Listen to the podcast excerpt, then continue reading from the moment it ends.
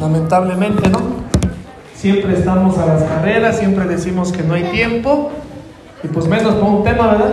Pues imagínense. Pero bueno, el día de hoy quisiera con ustedes ver un tema muy sencillo, dar unos 20 minutos, 30 minutos a lo mucho. Y quisiera compartir con ustedes sobre los dones del Espíritu Santo. ¿Verdad?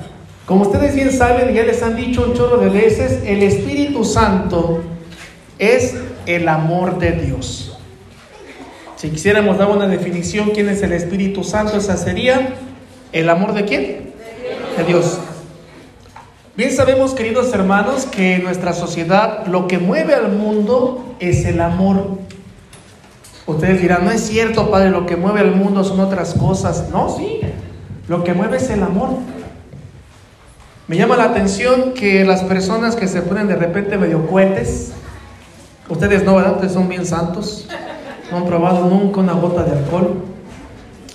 Cuando alguien se pone cohete, ¿qué tipo de canciones se escuchan?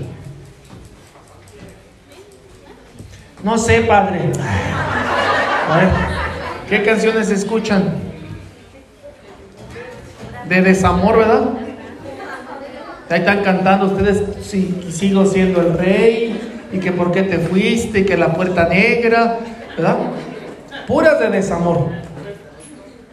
Si nos damos cuenta, todo lo mueve el amor, ya sea de mala manera o ya sea de buena manera. Todo lo mueve el amor. Y nosotros como católicos es necesario que tengamos el motor que mueve al mundo, que es el Espíritu Santo amor. Levanta su mano, ¿quién está casado? Hombres, casados, también mujeres, levanta su mano. Casados, bájenla. Así de ahí, padre, ¿para qué me recordaba, verdad? Yo que estaba tan a gusto sin recordarlo. Cuando ustedes antes de que se casaran y que eran novios, ¿verdad? Era interesante ver que ustedes hacían muchas cosas por amor. ¿Verdad? Iban al trabajo, se lavaban los dientes, se recortaban las uñas de los pies, se hacían mascarillas de lodo, hasta de popó de gato, qué sé yo. Hacían muchas cosas por amor. Ya el día de hoy, pues así como que, pues, ay, si me quiere aguantar, que me aguante como soy, si no que se vaya. Pero a lo que voy, queridos hermanos, que una persona cuando tiene amor en su corazón, todo lo puede hacer. Nada le es imposible. Todo lo puede hacer. No me dejarán mentir, cuando estaban enamorados hicieron muchas locuras. Yo recuerdo, ¿verdad? Cuando era chiquillo, ¿verdad? Tenía como 14 años, 15 años, y andaba de novio, imagínense, ¿verdad? Lo bueno que nunca vine al llanitos, no imagínense. Así como que, ay, ese señor iba a ser mi suegro, no. Bendito sea Dios, nunca pasó. Pero sí recuerdo haber tenido novias, ¿verdad? De mis 14, 15 años. Y haber hecho locuras, igual que ustedes las han hecho. Ejemplo, llevar un ramo de rosas a una mujer. ¿verdad? A uno está ahí 14 años oliendo a puberto, con los mocos secos, oliendo ahí como, como entre pipí y no sé qué sé yo. Y va uno y con su ramo de rosas, ¿verdad? Tocando la puerta, sale el señor, el papá de la muchacha, y enfrentarse a un suegro a los 14 años, imagínense. Se me hacían los chones como yo-yo. Y bueno, entregarle al ramo a la muchacha y decirle, para ti, gracias. O sea, tan nervioso estaba uno, ¿no? O sea, uno hace tantas locuras por amor. Y nos hace falta, queridos hermanos, nosotros el día de hoy también seguir haciendo locuras por Dios. Ejemplo, yendo casa por casa diciendo, ¿quiere que le lea la palabra de Dios? Y ante las locuras que pudiéramos estar haciendo, que vamos a hacer tal vez más adelante, es reconfortante saber que sigues el amor que está en tu corazón. Yo recuerdo esa vez que la propia muchacha me dijo gracias y el Señor se me quedaba mirando con ojos de pistola. Pues haberme regresado a mi casa así con la satisfacción de, hice lo que mi corazón decía. No, me importa que esté gorda, digo que esté Yo la amo, ¿no? yo la amo. Entonces, eso es la satisfacción de un apóstol cuando tiene el Espíritu Santo en uno, ¿verdad? Lo hacemos por amor. El pago es amor. Y hacemos locuras y hacemos cosas que nunca habíamos esperado hacer por amor. Y necesitamos, por tanto, pedir el Espíritu Santo. Nos urge. Por tanto, es hermoso que Papa Francisco, en unas catequesis que dio, dio a conocer de qué se trataba cada uno de los siete dones del Espíritu Santo. Y voy a tomar de esas catequesis para al menos describir tres, para que no se duerma, me da así, ay padre, usted dura mucho. Tres nada más, tres. Lo que duren los tres, eso nos lo vamos a aventar, bendito sea Dios. Y hay que también decir, aparte de que el Espíritu Santo es el amor, como he dicho, que mueve al mundo y que necesitamos que nos mueva a nosotros, el Espíritu Santo en sí mismo es un regalo, es un don, es el don de Dios Padre por amor. Y ese regalo hay que pedirlo, pedirlo ser insistentes, ser tercos. Yo recuerdo hace un bastante tiempo en San Luis de la Paz, cuando estuve por allá, de haber visto una chiquilla que iba con su mamá agarrada de la mano en el jardín, porque ya en San Luis también hay jardín, ¿eh? que no crean. Uno piensa que solamente hay apaches, pero no. Hay gente civilizada también, como aquí en Llanito. Yo cuando vi de Llanito dije, ándale, capaz que metan un flechazo, qué sé yo.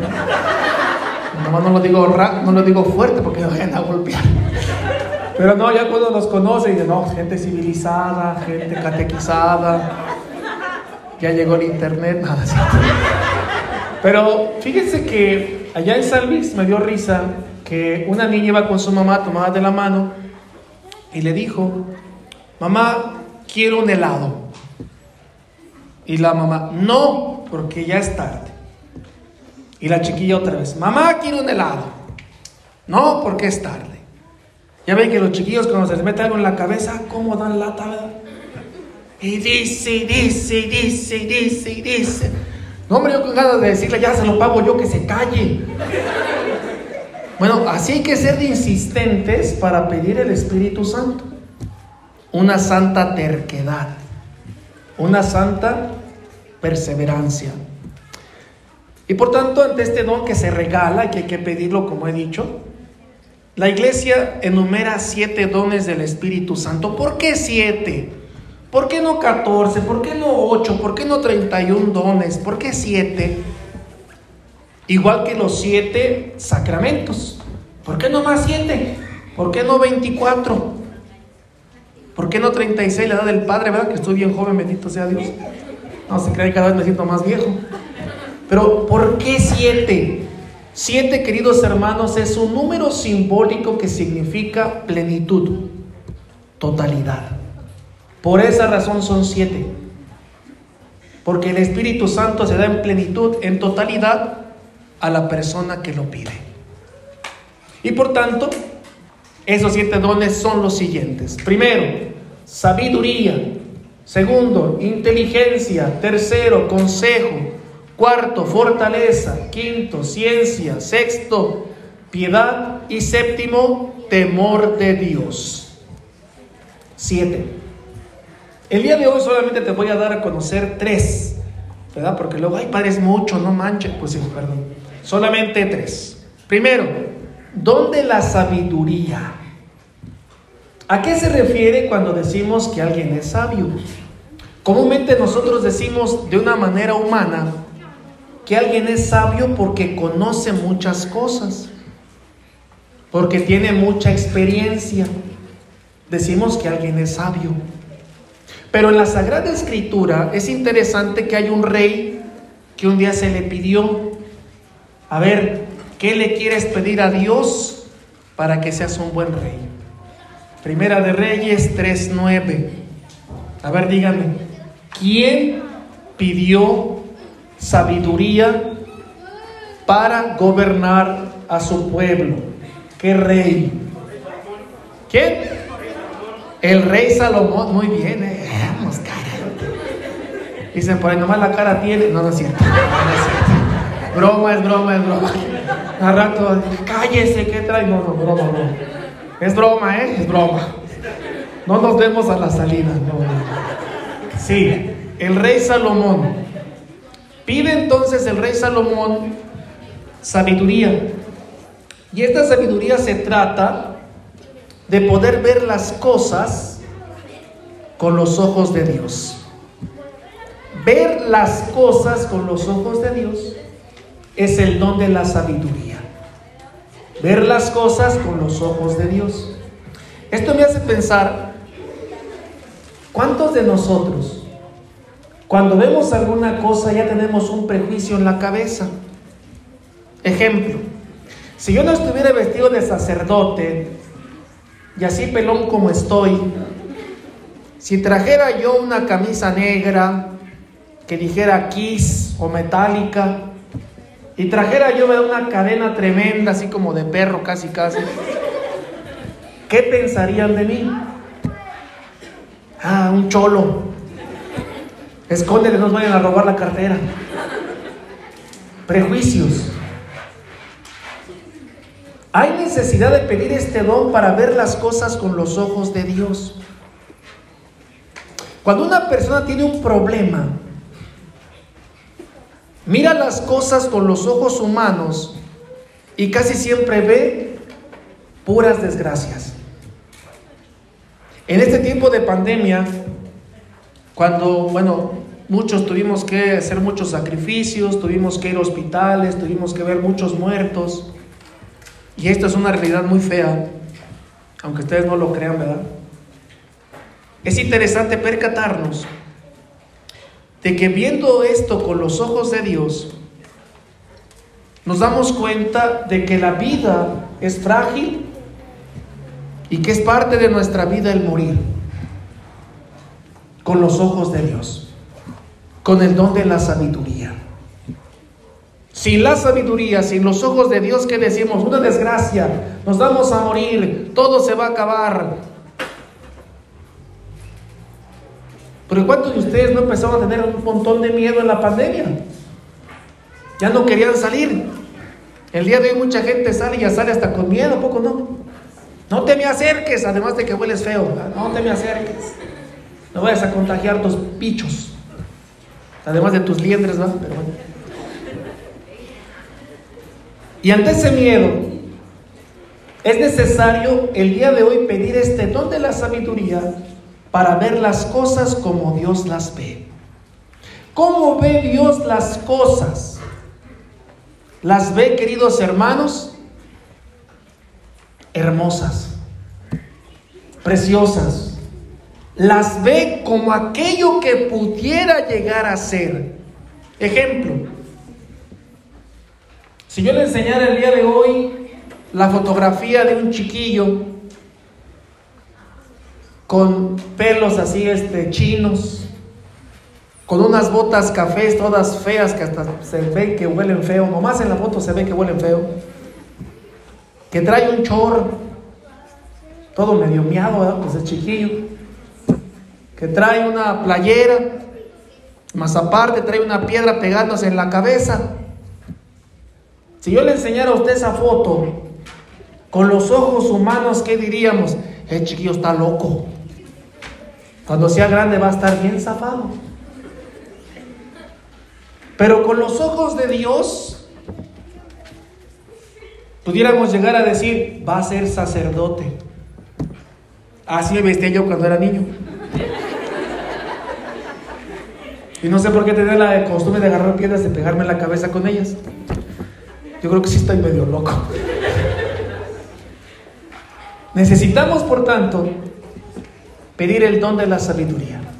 Ver las cosas como Dios las ve. Un problema como una oportunidad. Una persona como un hijo de Dios. No es simplemente ver las cosas con optimismo, es verlas como Dios las ve. Yo cristiano, queridos hermanos, es sabio porque alcanza a distinguir qué es de Dios y qué no es de Dios. Un sabio no es aquel que sabe muchas cosas, Es aquel que sabe distinguir qué es de Dios y qué no es de Dios. Ejemplo, hace poco tiempo en las redes sociales apareció y también ustedes lo vieron, ¿verdad? Esto de las cadenas de oración. Reza tres Padres Nuestros a las 4 de la mañana, ¿verdad? Con piedritas en los pies, teniendo a tu esposo borracho a un costado, y así te pedían un montón de cosas. Y si no rezas, te vas a morir al tercer día. Ave María Purísima. Y un chorro de gente mandando las oraciones por internet, por WhatsApp, haciendo fotocopias, ¿no? Esta oración no la mandó el presidente de quién sabe quién y al tercer día se murió. Y todos, ¡Ah! hay que imprimirlas, ándale. Hay que mandarlo, ándale. No alcanzamos a distinguir lo que es de Dios y que no es de Dios. Recuerden que Dios nunca nos va a castigar por no hacer oración. Dios nunca va a castigarnos a nosotros porque somos sus hijos. Nunca condiciona el amor de Dios. Nunca nos condiciona. Una persona sabia sabe distinguir qué es de Dios y qué no es de Dios. También hay un ejemplo precioso que el Papa Francisco pone sobre el don de la sabiduría. Y pone un ejemplo. En este tiempo de pandemia las mamás le van a comprender. A ver, levante su mano a las mamás que tienen hijos y que estuvieron con ellas en la pandemia. Levante su mano, mamás, porque ustedes son héroes. Levante su mano, bájenla. Porque han aguantado sus chiquillos 24 horas, bendito sea Dios. 24 horas el chiquillo dando lata. Mamá, mamá, ya ya cállate. Dice el Papa Francisco, en una casa una mamá con los niños, cada uno hace una cosa, travesea por aquí, corre por allá, se agarra de los pelos, el otro come mocos, así. Cada quien hace cosas muy bonitas, ¿no? Y después todos van corriendo con la mamá a decirle, me pegó, me hizo, me volvió. El Papa Francisco pregunta, ¿Es el don de la sabiduría que la mamá se enoje, les gritonee y los agarre a patadas? ¿Ustedes creen que eso sea el don de la sabiduría? ¿Sí o no? No, será el don de la histeria, ¿verdad? Dice el Papa Francisco, el don de la sabiduría en ese caso sería que la mamá tomara cada niño aparte, lo llevara en secreto y lo corrigiera. Esto no se hace por esto y por esto. Si lo vuelves a hacer, va a pasar esto. Ese es el don de la sabiduría. ¿Qué es el don de la sabiduría en el propio matrimonio? No me dejarán mentir, ustedes de repente se pelean a cada rato. Yo me peleo conmigo mismo, imagínense, ahora imagínense ustedes. ¿Verdad que se pelean? No, padre, somos bien santos. Santana y San Joaquín. En la casa barremos plumas de ángeles. Todo el día estamos levitando con el rosario en la mano. Dice el Papa Francisco, en el matrimonio, ¿en donde la sabiduría no sería simplemente enojarse y dejarse de hablar? Y hacerse la cara torcida. ¿Qué tienes? Nada. ¿Qué te pasa? Nada. Bueno, ¿qué tienes, mujer? Tú ya deberías de saber. Piensan que el hombre sabe leer la memoria. Ave María Purísima. No sabemos ni calentar una tortilla. ¿Ustedes creen que podemos leerles la mente, mujeres? O sea, no podemos ni ir a apagar la luz, no sabemos dónde. Y ustedes quieren que les leamos la mente. Es necesario, por tanto, dice el Papa Francisco, que si es don de sabiduría en la familia con este problema de esposos, sería que después de que se nos pase el berrinche, ir y buscar a la otra persona, ir y platicar con la otra persona y decirle, me equivoqué, te equivocaste, sigamos adelante. Ese es el don de la sabiduría. Por favor, familias, nunca traten de resolver un problema cuando están enchilados. No se puede ni hablar. Todo enchilado. Pero cuando están enojados, no traten de resolverlo, no van a poder. Saquen su enojo y después ya platicamos. Ese es el don de la sabiduría en la familia. Por tanto, tratemos, dice el Papa Francisco, de pedir este don de la sabiduría. Mirar con los ojos de Dios, sentir con el corazón de Dios y hablar con las palabras de Dios. Ese es el don de la sabiduría. Yo lo voy a pedir a cada rato porque no manchen, o sea, imagínate tanto penitente que de repente va con el Padre, ¿verdad? Y uno se harta, ya me dijo eso, ya cállese. Ah, no, no, le puedo decir así, ¿no? Por eso le pido darto al don de la sabiduría. Bien, ¿se entendió? ¿Quién se está durmiendo? Levante su mano. Aunque sea, levante el pie, ¿no? Muy bien, vamos al segundo, no se preocupen, nomás son tres. Segundo, el don del entendimiento. Entendimiento. No se trata, queridos hermanos, de la inteligencia humana, de la capacidad intelectual de aprendernos conceptos o de aprendernos datos en la cabeza. El don del entendimiento significa la capacidad de ir más allá de lo externo, de la realidad, y escrutar las profundidades del pensamiento de Dios y su designio de salvación. Veamos.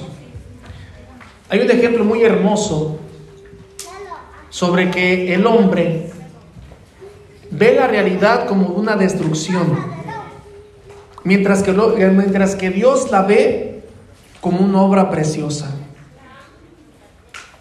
¿Cómo se ejemplifica esto? Ustedes, levanten sus manos, señoras, ¿quién de ustedes les gusta hacer costura, servilletas. Levante su mano, ¿quién? Yo sí hacía en la primaria, la verdad. Me ponía mi jefa a fuerzas. Bájenla. Y un montón de veces me tuve que coser el pantalón, ¿verdad? Y no había esas cosas. ¿Cómo se llaman? ¿Aros? No había. Ahí estaba el pantalón cosido, ¿no? Con todo y calzón. Una cosa preciosa. Bien, Ustedes cuando están tejiendo, por la parte de arriba donde está usted tejiendo, ¿verdad que va quedando bien bonito? Bien parejito, la puntada, puntada de cruz, puntada de Blue Demon, sabrá de muchas puntadas, puntadas, puntadas. Pero si una ve por debajo, ¿cómo se ve? No me diga feo, señora, cálmese. No se igualaba. ¿Sí escucharon? Feo. Era muy guapa. Es broma, ¿eh? No es cierto. Ay, padre grosero. Es broma, es broma. Mínimo los tengo riendo que no se duerman. Mira. Sale. Entonces, se ve feo por debajo, ¿verdad que sí? Bien feo. Bueno, pues Dios es el que mira por arriba que ve que todo lo que está pasando es parte de un plan precioso. Y nosotros somos los que vemos por debajo, viendo que todo se ve feo. Solo hay que esperar hasta el final. Déjame hacer mi obra. Hay que esperar hasta el final. Y para eso hay que tener el don del entendimiento. Para poder no solamente ver lo exterior, sino poder ver la profundidad del pensamiento de Dios y su designio de salvación. Ejemplo, esta pandemia. Viendo por debajo vemos que es una cosa horrible. Mucha gente murió. Muchos quedamos hasta medio locos. Mucha gente sufrió y sigue sufriendo. Lo vemos por debajo. Pero verlo por, por arriba, con el don del entendimiento, vemos que muchos regresamos a Dios. vemos que muchos regresamos a amar a nuestra familia. Regresamos a valorar un día a la vez.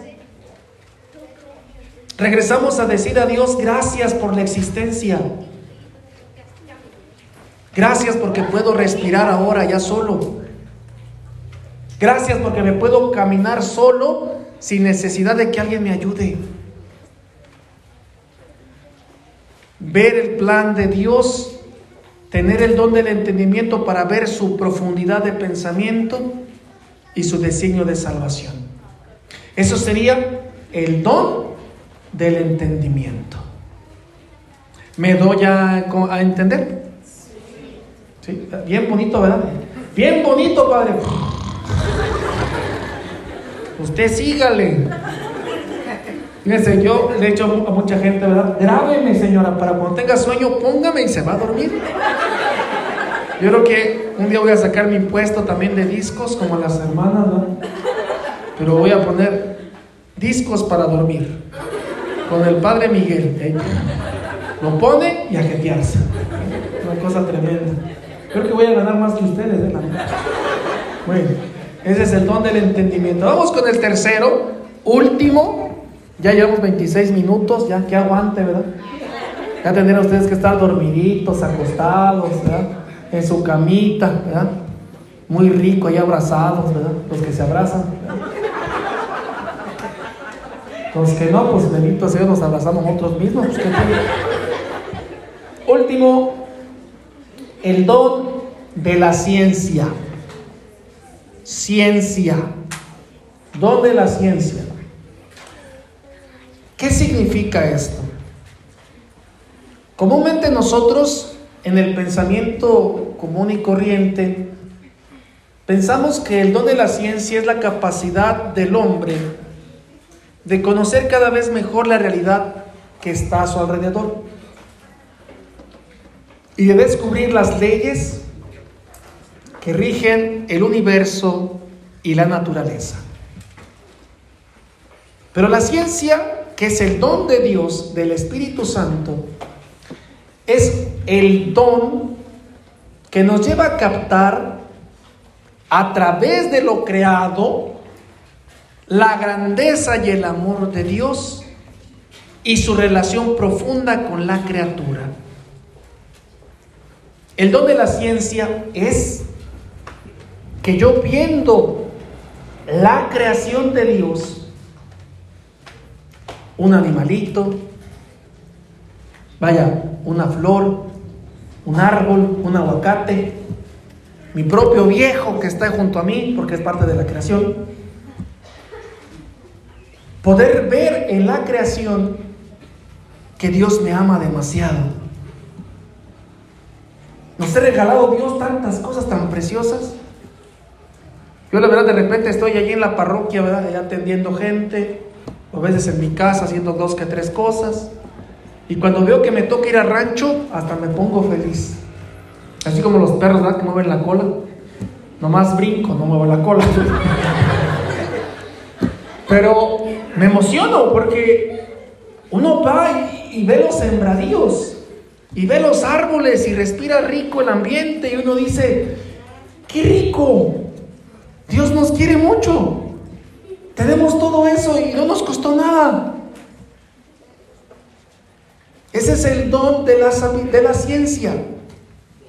Ver la creación y reconocer la grandeza del amor que Dios me tiene.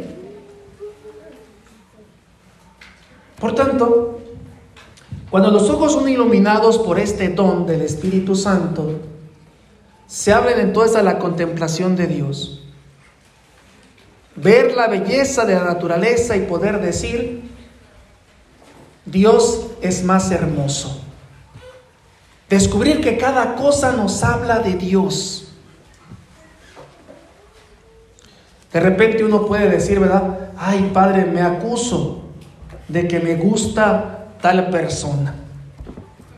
Yo les digo, eso no es pecado, que te guste alguien. No, padre, no, no es pecado. Al padre me gusta, o sea, ahora está muy guapo el viejo. ¿eh? Pues Dios agarra lo mejor para él. La señora no se ría. Se siente bien feo. Digan más cómo se rió. Así como de viejo mentiroso. Ah, bueno, entonces, hombre. No vergüenza. Nos puede gustar una persona, nos puede gustar algo y no es pecado. Porque en ese gustar podemos contemplar la belleza de Dios y poder decir, si eso es hermoso, ¿qué tanto Dios me amará que me dio, me dejó ver esto que es precioso? Que no me dejarán mentir, cuando uno ama a una persona, quiere que vea cosas preciosas, ¿a poco no? Cuando uno de repente lleva a otra persona a conocer lugares que tú ya fuiste y te gustaron, ¿a poco no vas diciendo, mira, está bien bonito ahí, mira, está bien bonito allá, mira aquello allá, ay, bien precioso? Por tanto, que algo nos guste, nos habla entonces del gran amor que Dios nos tiene, vuelvo a remarcarlo. Y no es pecado que algo me guste.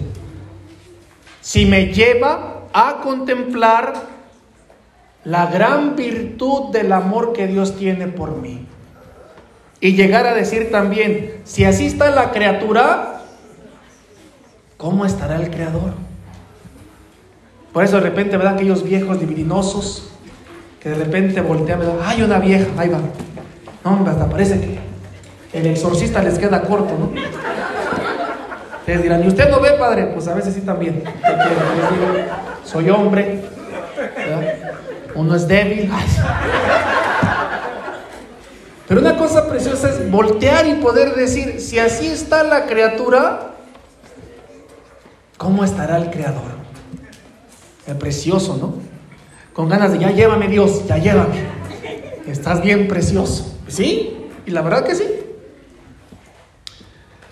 Siguiendo el texto del don de, que estamos viendo en este momento, el don de la ciencia, este don de la ciencia, cuando alguien lo tiene, suscita en la persona el gran asombro de las cosas y un profundo sentido de gratitud. Gracias Señor. Gracias Señor por lo que me das. Y fíjense una cosa interesante aquí. Hay estudios psicológicos y científicos que comentan que la persona que se la pasa agradeciendo las cosas que tiene, vive más feliz. En contrario a la gente que se la pasa siempre quejándose. ¿A poco no les ha pasado conocer gente así? De todo se queja. Todo. Es que está nublado, ay, qué feo. Es que vino el padre, ay, qué feo padre. Ay, es que vino el presidente acá, ay, qué feo. O sea, nada le gusta. Y su corazón está amargado. Tan amargada está esa persona, ¿verdad? Que cuando chupa un limón, el limón le hace gestos. Está bien amargado. Mientras que una persona que agradece a Dios lo que le ha dado, vive más feliz. Porque ve las cosas como Dios las ve. Ve la bondad de las cosas. A ver, levante su mano. ¿Quién de ustedes, señoras, señores, cuando amanece el día, voltea a ver a su viejo o a su vieja y dicen, gracias a Dios por esta mujer, por este hombre? A ver, levanten su mano. O sea mentirosa, doña. Ah, bueno, que sí. Qué elegante, ¿verdad? Ay, Señor, parece la chimostrufia, pero no importa. La sigo amando. Aunque no me bese porque le huele la boca, ¿verdad? Pero qué bonita está mujer. ¿No? Agradecer. Levantarnos y agradecer.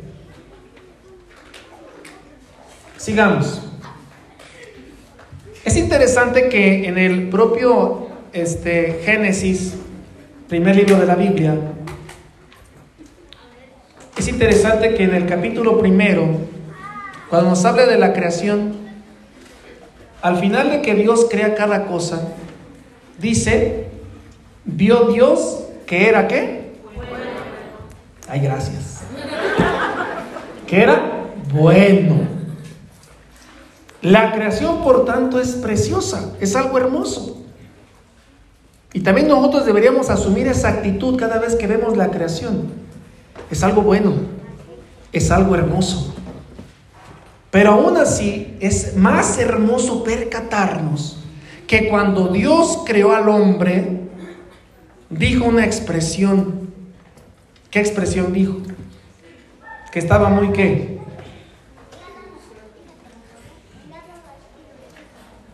¿Muy qué? No. Dijo toda la demás creación, es bueno, es bueno, es bueno. Y cuando llega la creación del hombre y lo ve, dice, muy bueno. O sea, me vio a mí, yo creo, ¿verdad? Dijo, ay, está bien bueno. Nos vio a todos. Y dijo, están bien buenos. No piensen mal cochinadas, ¿eh? Porque va a tener que ir a confesarse después. Padre, me acuso de haber pensado mal cuando usted dijo que bien bueno. Me imaginé cosas feas. Dios le pague. ¿Qué servicial la ¿Qué servicial? Ha de querer algo, yo creo. Ah, no sé. Entonces, es muy bueno. Así dijo Dios de cada uno de nosotros. Por eso cuando algún día, en serio, sintamos un bajón de autoestima, que porque no tengo el carro que tiene el compadre, que porque no tengo el celular que tiene fulanito de tal, que porque no me dejaron ir a quién sabe dónde con las esas viejas, que, que el día que te digan, oye, estás bien feo, ¿no es cierto? Soy creación de Dios. Y soy muy... ¿Qué?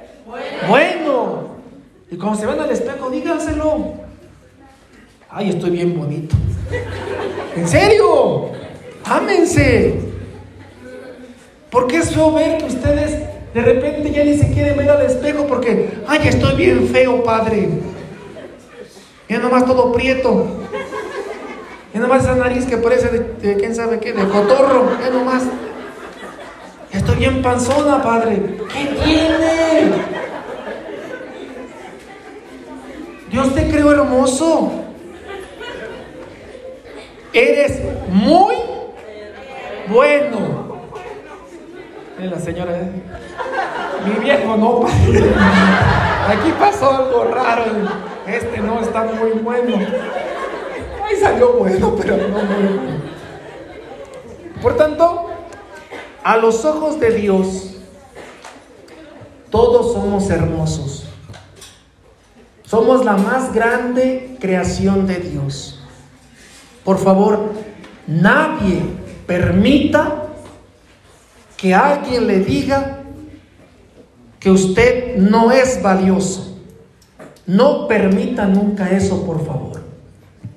Es que no sirves para nada, es que no entiendes, es que tú eres una basura, mejor no te hubiera tenido, ¿para qué me casé contigo? No. Cuando suceda eso, párenle el carro a esa persona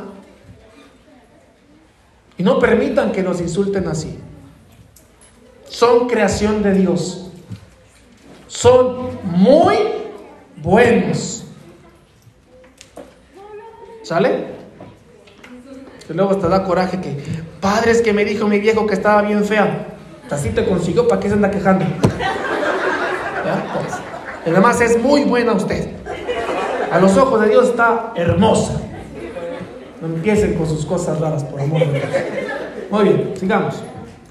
Por tanto, ante este don de la ciencia, nos evita caer en dos cosas que estamos cayendo el día de hoy.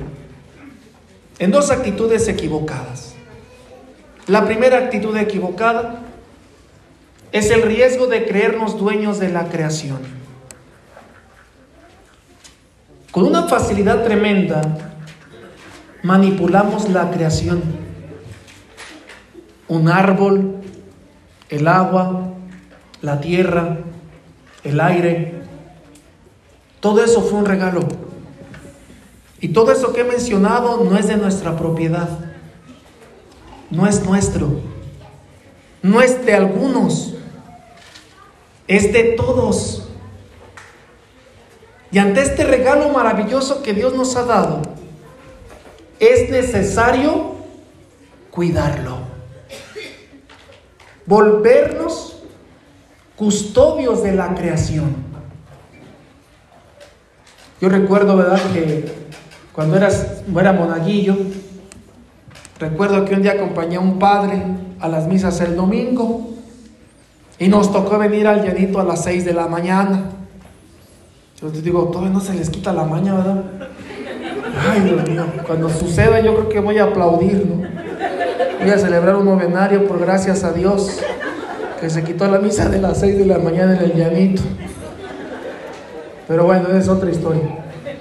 Y recuerdo que con ese padre que fui a misas en los ranchos, porque era monaguillo de esta parroquia, eh, íbamos otros monaguillos con él. Y a uno se le ocurrió aventar basura por la, por la ventana del carro. Y el padre se frenó en la carretera. Te dije, viejo loco, pues qué trae. Se orilla y le dice al monaguillo, levanta esa basura. Y si no la encuentras, vas a levantar dos cacas de perro, rápido. Yo dije cuando era chiquillo, ay viejo exagerado. Pero hoy, que ya estoy un poquito más grande, ver basura en nuestros propios lugares es horrible. De gente cochina. Poco no. Dios nos dio esta creación, hay que ser custodios. Me llama la atención que el día de hoy muchas personas reciben apoyo del gobierno y las ponen a barrer.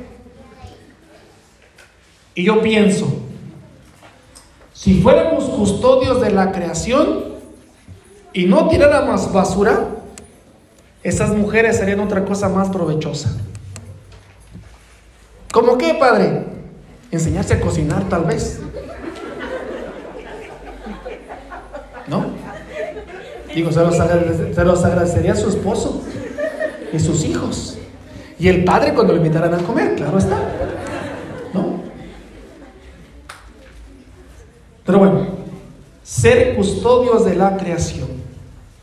El don de la ciencia nos ayuda a ser custodios y a respetar la creación, sea como sea. Y la segunda cosa que nos evita, un exceso que nos evita el don de la ciencia, es que nos quedemos en las criaturas pensando que nos van a satisfacer totalmente. Nuestra ansia de amor solo va a ser colmada por Dios. San Agustín, un señor, ¿verdad?, que vivió en el 300 y tanto, doctor de la iglesia, no que cure gente, ¿eh? o sea, doctor significa que dio a conocer una doctrina tan hermosa del cristianismo que se le llamó doctor, ¿no? Hizo obras tan geniales, comprendió el cristianismo de una manera tan original que se le llamó doctor por especialista, ¿verdad? No porque cure gente. Bien. Y este señor diría en un libro que se llama Las Confesiones, nuestro corazón estará siempre inquieto hasta que no descanse en ti, Señor. Uno a veces piensa que con tener cosas materiales voy a satisfacer mis ansias de amor. Es que tengo un iPhone 11, es que tengo un carro, es que tengo una mujer, es que tengo simplemente dinero, es que tengo allá un sembradío, es que tengo cosas, criaturas, tengo cosas. Y uno piensa que ya estoy feliz, saciado. Y lamentablemente no pasa así. Seguimos con esa evasión del corazón. Los jóvenes piensan de repente, ser felices significa andar a la moda, traer dinero, andar en una trocota con corridos alterados y bien pedos. Eso es ser feliz. Pues aunque lo tengan, seguirán con un vacío tremendo de amor. ¿Quién llena ese vacío de amor? Solo Dios. Porque podemos andar en la propia bicicleta y con nuestras bocinas de la casa que le quitamos a la señora y andar ahí cantando, ¿verdad? Botella tras botella. ¿De qué se ríen? ¿Me gusta el qué? ¿Qué tiene? También el padre canta. Entonces, imagínense, podemos andar así, una bicicleta con sus bocinas todas cascadas, cantando con este Cristian Nodal y Jera MX. Cállese la Si saben. Nomás la cara tienen, Dios mío. Y puedo andar cantando botella tras botella y sentirse la persona más feliz del mundo porque tendríamos a Dios en nuestro corazón. Eso es lo que más importa amar y ser amados. Y más cuando el amor es de Dios, nos sentimos las personas más grandiosas del universo. Eso es lo que ayuda el don de la ciencia y que nos ayuda a comprender que solo Dios sacia nuestra hambre de amor. Pues bueno, muchísimas gracias, buenas noches, que descansen. Quédense para lo que sigue, por favor. Gracias.